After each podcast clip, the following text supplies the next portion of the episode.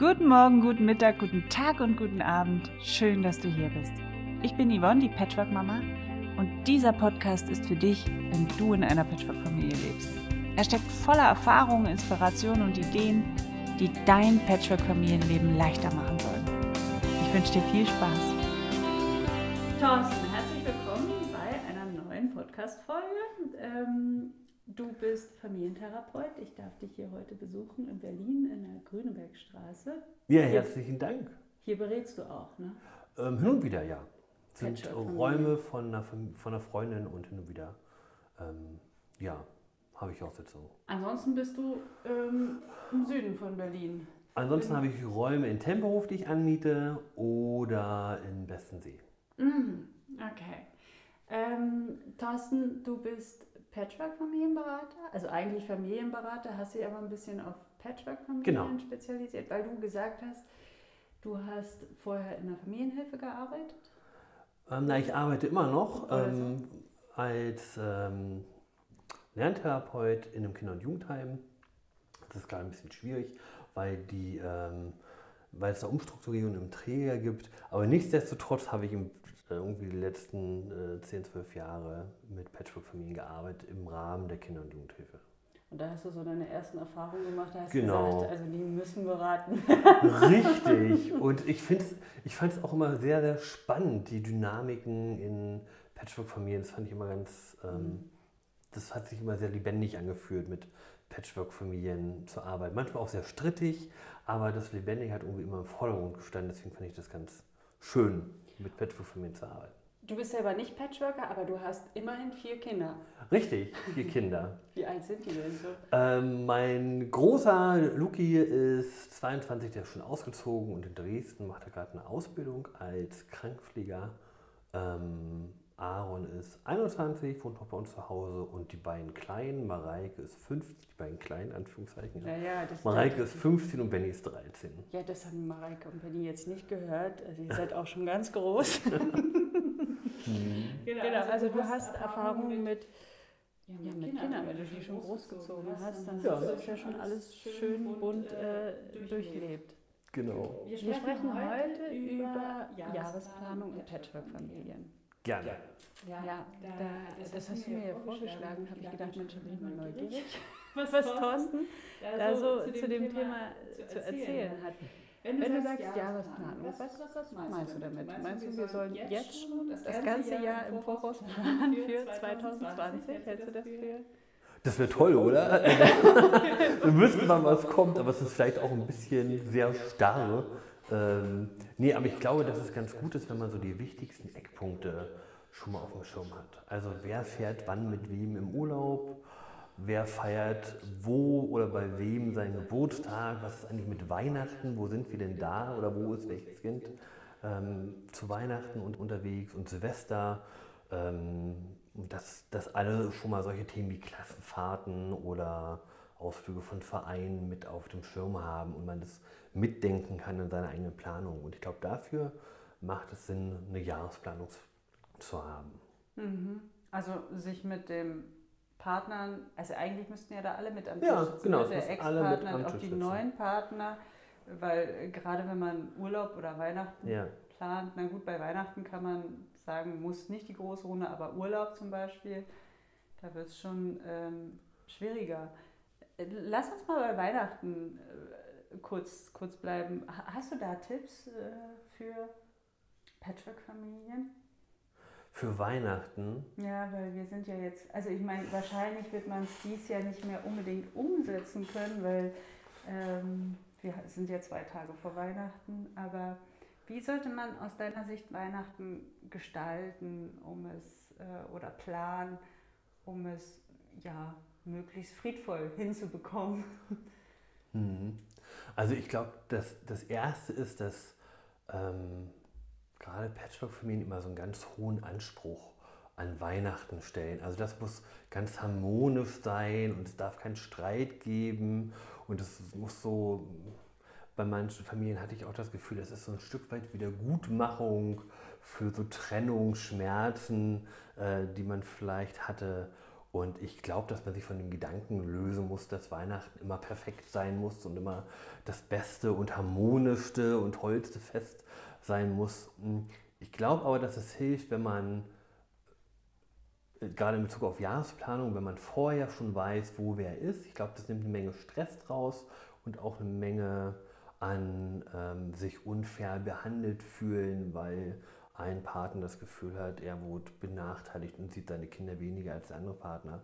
Ich glaube, das macht Sinn, das vorher gut zu besprechen und auch ähm, einen Fahrplan zu haben, wie man denn mit Änderungen umgeht. Also was passiert denn, wenn einer krank wird oder ähm, wenn die Tochter doch nicht zum Vater will oder bei der Mutter bleiben möchte. Dass man da schon mal eine Idee hat, wie man damit umgehen könnte, anstatt dann zu Heiligabend zu explodieren und sich aufzuregen, weil alles ganz schrecklich ist und mhm. ähm, der Partner das, oder der Ex-Partner das Kind gegen einen aufpeitscht. Das ist ja dann auch so ein Gefühl, was ähm, da mitschwingt. Ja, ne? ja, so. genau. Das Zusammensitzen ist ja nicht immer ganz einfach. Vor ja. allem, wenn ja, man vielleicht seine Hausaufgaben nicht gemacht hat im Sinne nach der Trennung und dann schwingt da noch Schmerz und Vorwurf und so weiter.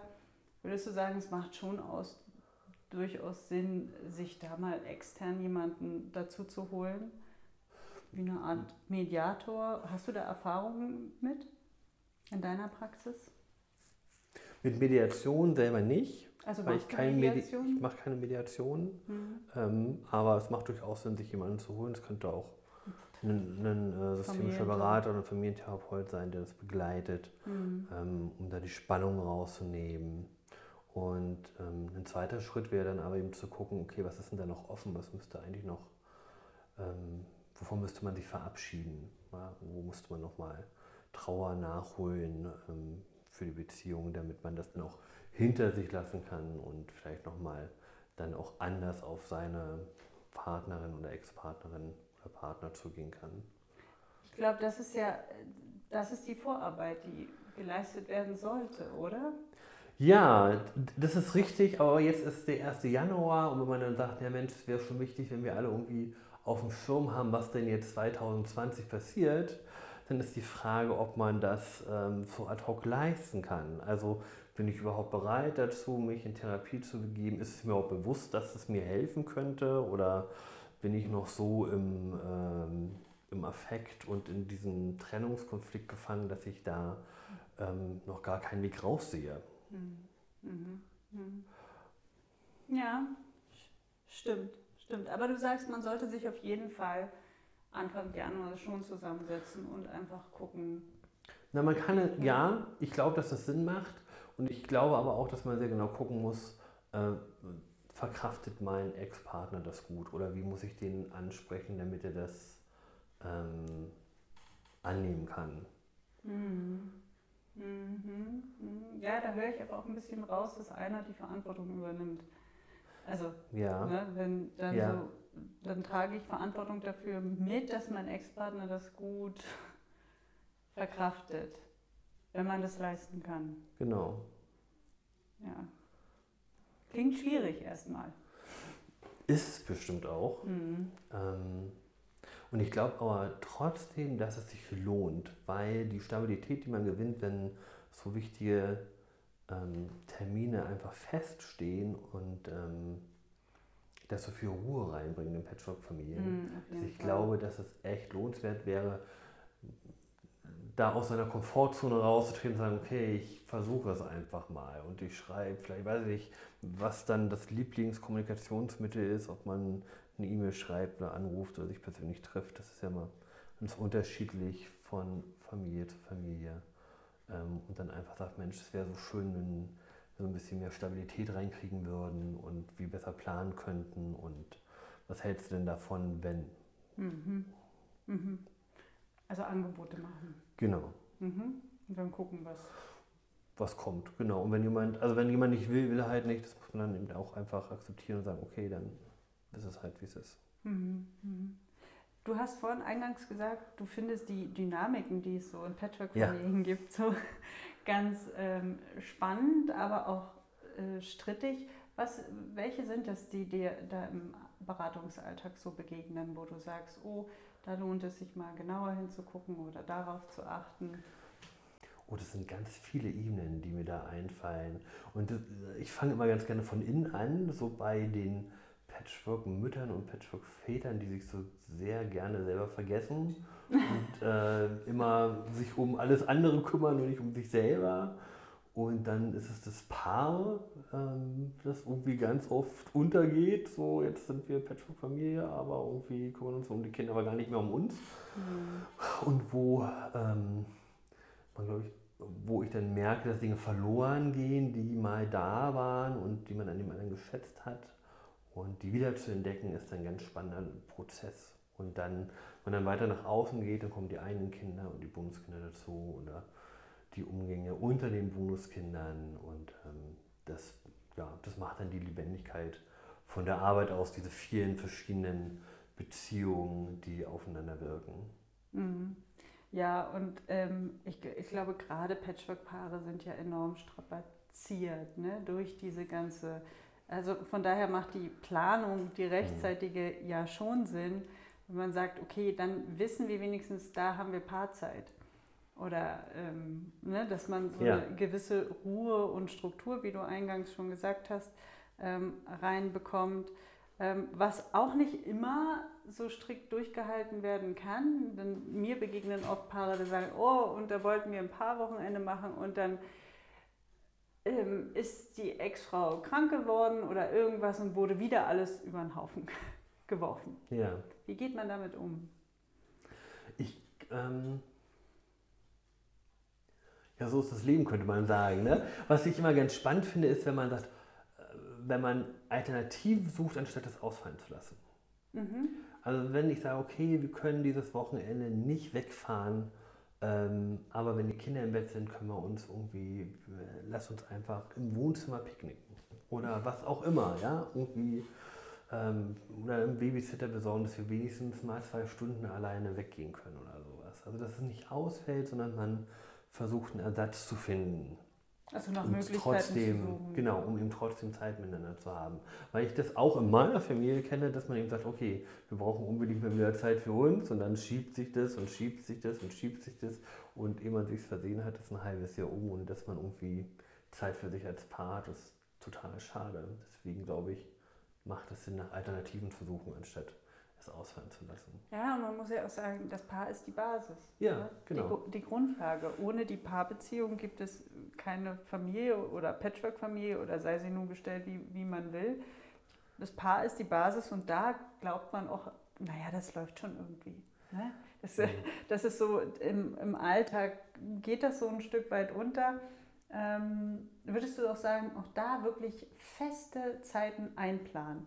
Am Anfang des Jahres schon zu sagen, ey, hier ist ein Zeitraum, eine Woche nur für uns, wenn das möglich ist. Wenn das möglich ist, immer. Na Babys klar. oder Kleinkinder, Stillkinder, was ja dann schwierig ist, aber.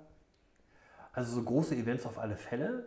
Ich glaube aber auch, dass so ganz kleine Sachen den Rieseneffekt haben können. Also mhm. sowas wie dieses einmal im Monat für zwei Stunden zusammen essen gehen oder sowas. Also dass sowas ähm, ganz Kleines manchmal mehr verbindet als so ein großer Urlaub, einfach weil die Regelmäßigkeit da ist. Und ich glaube, dass es ein ganz wichtiges Signal an die Kinder ist, weil es so Stabilität ähm, symbolisiert. Ja? Also dieses, diese Haltung, wir kümmern uns um uns als Paar, das heißt, wir sind auch irgendwie als Familie stabil, weil die Beziehung hält. Und ähm, das, das, glaube ich, ist ein ganz wichtiges ähm, eine ganz wichtige Botschaft an die Kids. Und deswegen finde ich es auch gut, wenn man das eben nicht nur einmal im Jahr macht, mhm. sondern eben so auf so einer regelmäßigeren Basis. So dass man eben auch ähm, klar für, ähm, für die Kinder signalisiert, also den Kindern signalisiert, hey, wir haben auch Bedürfnisse. Ja. Und wir sind nicht nur Eltern, sondern wir sind auch Liebespaar. Nicht? Und genau. das will auch gepflegt werden. Ähm, was aber am Anfang, finde ich, nicht immer so gelingt, weil gerade am Anfang, wenn die Kinder neu zusammenkommen in der Familie, ist viel Tumult und da brauchen mhm. die Kids schon viel Aufmerksamkeit. Ja. Mitunter schürt genau das dann auch Eifersucht. So, jetzt, jetzt geht der, weiß ich, die Tochter ist eifersüchtig, die ist gerade 14, 15, will die Prinzessin vom Papa sein und jetzt hat der Papa eine andere Prinzessin und geht mit der essen. Mhm. Ne, da kannst ja. schon mal. das ist natürlich schwierig, das stimmt. Genau, da, da wird es dann ähm, äh, schwierig, würdest du sagen, trotzdem durchziehen und sagen, ey, ich habe noch ein anderes Leben, bin ich nur Papa oder wir halten das jetzt ein halbes, dreiviertel Jahr zurück und kümmern uns erstmal um die Kinder? Oder kann man das überhaupt nicht so pauschal sagen? Ich glaube, ich würde es transparent machen mhm. Und gucken, wo denn, womit denn die Tochter gut lieben könnte. Mhm. Also Mensch, ich weiß, du bist 14, ich weiß, du siehst mich als Konkurrenz. Trotz allem sind dein Papa und ich jetzt zusammen. Was darf ich denn aus deiner Sicht machen? Mhm. Wäre es für dich denn in Ordnung, wenn ich mit dem Vater am Wochenende essen gehe? Mhm. mhm. Und dann gucken, was kommt. Mhm. Und die so ein Stück weit mitnehmen. Genau, weil eigentlich sind Kinder ja immer kooperativ. Ja, eigentlich schon. Ja, also so, so, erlebe ich ja. sie zumindest, dass die, die sind schon kooperativ und wollen es auch ähm, ein Stück weit den, den Eltern recht machen. Ja, und ich glaube, was Kinder zeigen, ist immer auch äh, Bewältigungsstrategie. Also ich, das ist auch so ein, so ein Learning gewesen, ähm, dass ganz viele Eltern in, in das Handeln ihrer Kinder alles Mögliche hinein interpretiert haben. Also die manipulieren und genau, äh, ja, so irgendwie, die wollen es auseinanderbringen und die haben ganz böse Absichten. Ähm, und aber übersehen wird, dass es eigentlich nur eine Bewältigungsstrategie ist. Also mhm. das ist gerade das Beste, was die Kinder können, um mit dieser Situation als neue Patchwork-Familie umzugehen. Was anderes haben die eben noch nicht gelernt und müssen es eben alles noch lernen und das dauert eben auch. Ja, und, und die Frage, klar, wenn sie es anders nicht können, ähm, dann warum können sie es nicht anders? hat ja auch mitunter was mit uns selbst zu tun. Ne? Ja, klar. Gucken, wie haben wir es vorgelebt, nutzen wir die gleichen Strategien möglicherweise. Genau, du hast anfangs gesagt, ähm, frische Patchwork-Eltern vergessen sich gerne auch mal selbst. Ja. Ähm, wie, wie hast du das erlebt? Ähm, was glaubst du, ist da die größte Gefahr? Also die größte Gefahr ist, dass man sich einfach aufraucht ähm, und in, in, so einen Burnout rennt und ähm, nur noch funktioniert und funktioniert und irgendwann nicht mehr kann. Mhm. Und dann sind meistens alle ganz erschrocken, was denn jetzt auf einmal los ist, weil Mama sagt, ich bin raus und kann nicht mehr. Mhm.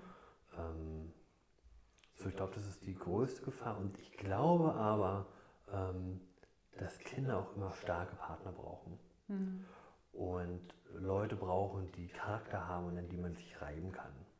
Und das hat man eben nur, wenn man so ein bisschen Selbstfürsorge walten lässt. Also wenn ich eben auch Hobbys habe, die ich nachgehe, wenn ich mich mit Freunden treffe, wenn ich sowas wie ein eigenes Leben habe, das einfach weiterhin pflegen. Genau, ne? und das zu pflegen und zu sagen, ich gehe aber irgendwie zum Sport oder tanzen oder was auch immer mir Spaß macht mhm. und ich nehme die Zeit und ähm, natürlich ähm, gibt es dann einen Unterschied zwischen, wenn ich Single bin und ich alle Zeit der Welt habe nach Arbeit, um mich selbst zu verwirklichen und äh, wenn ich irgendwann selber Mutter oder Vater bin. Natürlich muss man da zurückstrecken, aber ähm, ich glaube trotzdem, dass es Sinn macht, ähm, ist so zumindest ein Stück weit am Leben zu erhalten. Mhm. Und wenn Kinder dann wieder größer werden, ähm, das dann auch wieder ausbauen zu können. Was glaubst du, woher kommt diese Motivation, sich aufzurauchen? Das ist ja ein Phänomen, was ich sehr häufig beobachte, ne? ja. was ich ja auch selber, ich könnte es jetzt beantworten aus meiner eigenen Perspektive Nein, nein. heraus. Ja, könnte jetzt sagen, was meine Motivation war. Ähm, aber was glaubst du, was ist die Motivation? Wieso geraten wir immer in diese, ich sag mal, Aufopferungsfalle hinein? Ja? Ähm, es gibt ja da so verschiedene Stiefvater oder auch Stiefmutter fallen, die ganz unterschiedlich sind. Aber das ist so eine Falle, ähm, die beobachte ich auch sehr häufig, bin ich auch durchgegangen. Ja. Was, was ist die Motivation? Ich glaube, es sind ganz häufig die eigenen Bedürftigkeiten, die dahinter stecken. Hm. Also geliebt werden wollen, anerkannt werden wollen, ähm, eine harmonische Familie haben wollen, sich nicht vorwerfen müssen, irgendwas versäumt oder nicht getan zu haben, was oder kaputt gemacht werde. zu haben und jetzt müssen wir es wieder heilen. Genau, ja. Also ich glaube, das sind so die, die eigenen inneren Bedürftigkeiten, die man da füttert. Mhm. Mhm. Die man so schön dann ablehnt und die aber in der Regel nicht befriedigt werden dadurch. Ja, das ist ja normal. Ne?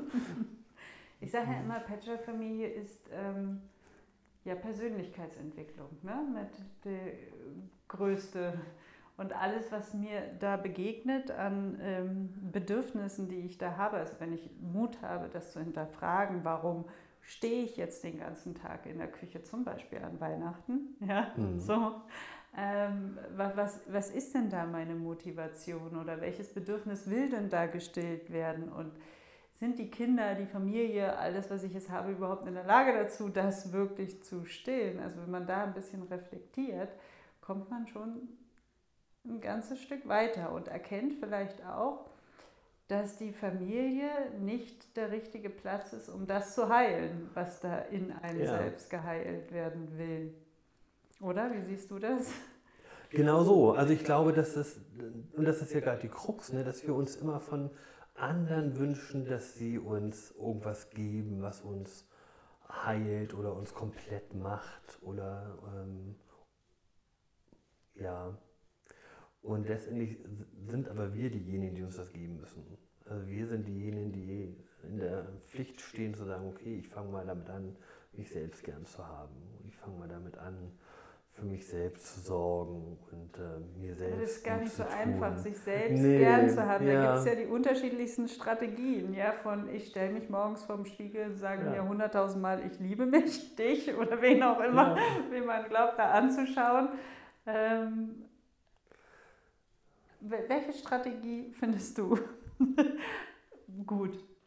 Gibt es da eine, die du anwendest? Oder beziehungsweise den, den Klienten mit auf den Weg gibst? Also mit den Klienten gucke ich immer, was für die passt. Mhm. Ähm, also da gibt es kein vorgefertigtes Modell, was, wo ich sage, hier, das passt mhm. und mach mal, sondern ähm, da gucken wir mal ganz genau, was denn in, für denjenigen, der mir da gegenüber sitzt, was für den stimmig ist. Mhm. Und wenn es die stimmig ist, suchen wir zu zweit halt weiter, bis mhm. wir das gefunden haben, wo er sagt, ja, das ist es, damit kann ich jetzt gut umgehen.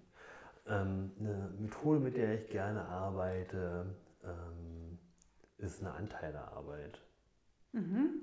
Also wo man ähm, sich die einzelnen inneren Anteile anguckt und benennt und guckt, wie es denen geht ähm, und was die brauchen, um sich gut zu fühlen oder weniger stark mhm. Ähm, zum Vorschein zu treten. Klingt spannend. Mhm. Innere Anteile heißt, also mein inneres Kind oder wie, wie Stefanie nee, Stahl das macht, na, Sonnen- und Schattenkind oder?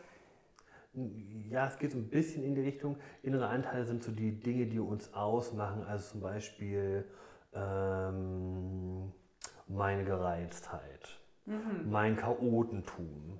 Ähm, aber ich bin zum Beispiel auch sehr hilfsbereit. Also meine, meine Hilfsbereitschaft wäre ein innerer Anteil. Und so kann ich ah, so meine Charaktereigenschaften benennen und mal gucken, wo sind die eigentlich, geht es denen gut und was ähm, davon ist meine Bedürftigkeit und was braucht meine Bedürftigkeit, wo kommt die her, was speist die, mhm. an welchen Anteilen, an den Anteilen ist der möglichst nah dran und was bräuchte denn meine Bedürftigkeit von meinen anderen inneren Anteilen, mhm. um ein Stück weit weniger zum Tragen zu kommen, weniger laut zu brüllen. Sondern äh, wirklich gestillt zu werden ja, aus der eigenen Kraft und Motivation heraus. Ja, das wäre dann so das, das Ziel oder das Ziel in dem Prozess. Ich glaube, ähm, ich glaube aber, dass man einfach damit anfangen sollte, erstmal zu gucken, was denn die Stimme kleiner machen würde. Also dieses, ich glaube, man muss noch gar nicht so weit gucken, dieses, wie schaffe ich es denn, meine innere Bedürftigkeit von jetzt auf gleich für immer zu stillen, weil das schafft man einfach nicht, sondern einfach mal zu gucken, was wäre denn so der erste Schritt ja, das finde ich furchtbar. Es ist ein Bedürfnis gestillt, kommt das nächste und sagt, klingelt und sagt, Tag, ich bin übrigens auch noch da. War noch ein bisschen ja. verborgen. Aber jetzt siehst du mich ja. Genau, dann geht es mit dem weiter. Prozess, dann geht es mit dem weiter, genau. Und das ist aber, was ich ganz schön finde, ist, dass das so eine, so eine Spiralentwicklung ist. Also mir begegnen meine inneren Anteile, auch meine weniger gemochten inneren Anteile ja auch immer wieder in allen möglichen Situationen. Mhm. Aber es ist ganz schön zu sehen, dass man so mit der Zeit dann doch nochmal einen anderen Blick hat oder man merkt, aha, schreit gar nicht mehr so laut, die Angst oder was auch immer. Mhm. So, ähm, mhm. Und das ist dann ganz schön zu sehen, dass es da Entwicklung gibt mhm. und ähm, dass man nicht stehen geblieben ist. Ja, stimmt. Also was mal schwierig ist dabei, äh, finde ich aus meiner Perspektive, wenn etwas sehr akut war und du hast es bearbeitet, es ist weg, dann ist es weg und, und ist nicht mehr präsent und du hast es komplett vergessen. Erst wenn jemand sagt, du, da war doch mal was. Ah ja, stimmt. Ja, also ich meine, das stimmt, ist ja jetzt okay bearbeitet. Also da, ähm, wenn man das nicht ein bisschen mit dokumentiert, ich weiß, mir hilft da zum Beispiel auch immer ein bisschen Schreiben, ja, Tagebuch ja. oder so, kann man zurückblättern und sagen, ah, das war da noch total aktuell, ist überhaupt nicht mehr, habe ich gar kein Thema mehr mit. Das finde ich super. Ja, Stimmt. Wenn man so diese Entwicklung vielleicht auch in der Patchwork-Familie so ein bisschen ein bisschen mit begleitet, also ähm, dokumentiert, was jetzt nicht in Stress ausarten soll. Aber es ist ganz spannend, dann mal drei Jahre zurückzublättern, guck mal, welche Themen hatten wir da noch in der Familie, hat sich komplett ausgeschlichen, um einfach auch zu sehen, guck mal, was wir alles schon geschafft haben, welche Schritte wir alles schon gegangen sind, weil ich, man kennt das ja im Alltag, man vernachlässigt das, dann hat man ein neues Thema und dann ist das riesengroß, ja, wie so eine Riesenblase und ja. denkt, oh Gott, jetzt geht hier alles schon unter und sieht aber die Erfolge aus der Vergangenheit nicht mehr. Ja, genau. Ja? Deswegen schreibe ich schreibe auch ähm, Tagebuch, finde es ganz klasse, um, ähm, wie du gesagt hast, zurückzublättern und zu gucken, wo stand ich eigentlich mal. Und ich finde das ganz fast ganz lustig zu sehen, welche Entwicklung und Gedanken man so vor fünf Jahren hatte oder zehn Jahren hatte. Dann möchte man es am liebsten wegschmeißen. Ja, ja, genau. Hauptsache, das lesen Hoffentlich meine sieht Kinder. das nie jemand. genau. genau. Das war doppelt und dreifach abschließen. Mhm. Ja. ja. Ja, schön. Gibt es noch Tipps, die wir jetzt noch nicht angesprochen haben, die du aber unbedingt noch loswerden möchtest? Tipps, die ich unbedingt noch loswerden möchte zum Thema Jahresplanung? Zum Beispiel oder allgemein Patchwork, wo du sagst, Mensch, das ist, das finde ich auch nochmal ganz, ganz wichtig. Ähm, nee, ich glaube nicht. ich überlege gerade nochmal. Ähm, also ich finde Kommunikation ja immer so ein ganz spannendes Thema, gerade unter Ex-Partnern. Ja. Und ähm, da glaube ich, ist es ganz wichtig, immer gut bei sich selbst zu sein und gut für sich selbst zu sorgen und gut in die Reflexion zu gehen. Ähm, und eine schöne Frage dazu ist, wie alt denn das Gefühl ist, dass da gerade hochkommt in der Kommunikation ah, okay. mit meinem Ex-Partner. Wie alt das Gefühl ist. Genau. Also, okay. Und das hilft dann häufig, ähm, das zu verorten und zu überlegen, wo gehört denn das Gefühl hin? Ähm, gehört es ähm, noch in die Trennungsgeschichte? Ist es vielleicht noch älter als mhm. ähm, die Trennungsgeschichte? Oder ist es tatsächlich ein Gefühl, was jetzt auch im Hier und Jetzt seinen Platz hat oder sein, seine Entstehung hat? Und Aber kannst du Gefühle, also jetzt gehen wir das mal durch. Nehmen wir mal an, ich, ich sitze mit ihm zusammen und da kommt jetzt so ein so ein Drama, so eine Wut. Äh, meinetwegen, mhm. der hat mich verlassen, der Arsch, und ist fremdgegangen und ich habe ihm das immer noch nicht verziehen. Ja, so. Dann ist meinetwegen drei Jahre her. Ja. Was mache ich dann mit der Wut? Die kann ich ja nicht einfach wegsperren. Kann ich jetzt nicht einfach sagen, okay, du kommst jetzt schön verpackt in eine Kiste, zack, raus. Nee, die darf ja auch sein. Dann kann ich sagen, okay, das ist Wut, die gehört in die Trennung, die habe ich noch nicht bearbeitet, die darf sein. Aber was ich ganz häufig erlebe, ist, dass ähm, Ex-Partner sich gegenüber sitzen und zum Beispiel besprechen, was machen wir denn jetzt einfach zu Ostern oder wer fährt denn jetzt wann in Urlaub und dann Gefühle aufploppen aus der Trennungszeit und man sich anschreit und es mhm. total unproduktiv wird, mhm. weil man in alten Gefühlen gefangen ist. Also ist ja wieder typisch, ne? Wie ja, ja, genau. So wie da hast du das ja, genauso gemacht. Immer dieselbe Leier, la la la la la. Äh, ähm, und sich da zu fragen, hm, wo kommt das eigentlich her, das Gefühl, wie ist, ist das eigentlich, gehört das wirklich jetzt hier in diesen Prozess von, wir planen jetzt, wer wann mit wem mhm. in Urlaub fährt und versuchen das fair für beide Seiten zu gestalten? Oder ist das eine Emotion, die eigentlich in die Trennung gehört? Und vielleicht ist die noch nicht fertig aufbearbeitet, mhm. aber vielleicht kann ich das Gefühl zurückstellen mhm. und sagen, okay, ich merke, es macht mich wütend, ich weiß aber auch, es gehört hier gerade gar nicht hin und ich stelle es zurück und bearbeite es später. Genau, das erfordert jede Menge Selbstdisziplin. Aber es ist machbar. Ja, ja. Und in solchen Momenten ist das, glaube ich, auch gut, jemand dabei zu haben, der neutral ist und ein bisschen moderieren kann und ähm, sagt, Mensch, ich merke, ihr regt euch gerade auf über Dinge, die gar nicht hierher kommen. Mhm. Überlegt mal, wo gehört das Gefühl eigentlich hin? Mhm. Wie alt ist es denn? Mhm. mhm. Und häufig, das fand ich immer ganz interessant zu sehen, dass die Gefühle, die ähm, so stark aggressiv machen oder die so hilflos oder verzweifelt machen oder die so stark sind und so, ähm, so große Affekte auslösen, dass die meistens noch über die Trennungsgeschichte hinausgehen und noch viel älter sind und vielleicht in der Kindheit entstanden sind oder irgendwo anders entstanden sind.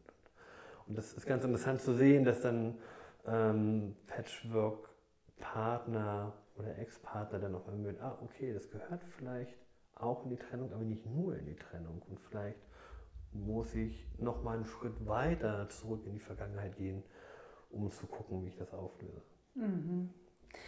Also Patchwork, das ist schon ein schöner Name, es passt schon, ne? Work. Du hast Arbeit, immer, ja. je mehr Patch, je mehr Work. also man hat gut zu tun mhm. und sollte sich dem ruhig stellen. Auf alle Fälle. Genau, und wenn du das jetzt hörst, zum Beispiel mit Hilfe oder mit Thorstens Hilfe, ähm, wenn du Kontakt zu ihm aufnehmen möchtest, Thorsten, du schickst mir nachher deine Kontaktdaten und die sind Gerne. dann alle unten in den Shownotes beziehungsweise hier auf dem Blog äh, unten verlinkt. Und wenn du es jetzt bei YouTube dir nur anhörst, auch unten in den Notizen kannst du dir alles angucken und dann kannst du mit Thorsten in Kontakt treten. Ähm, ja. Genau, herzlich gerne. Und dich begleiten lassen. Vielen Dank, Thorsten. Vielen, vielen Dank. Das kurze, schöne Gespräch, so kurz war es nicht, eine halbe Stunde. Ähm, okay. Ja, vielen Dank. Ich danke dir. Tschüss. Frohe Weihnachten. Ach ja, frohe Weihnachten. Frohe Weihnachten euch allen da draußen und ein fröhliches neues Jahr und eine gut gelingende Planung. Und einen fleißigen Weihnachtsmann. Ja, natürlich. Überfresst euch nicht, liebe Leute. Tschüss. Tschüssi.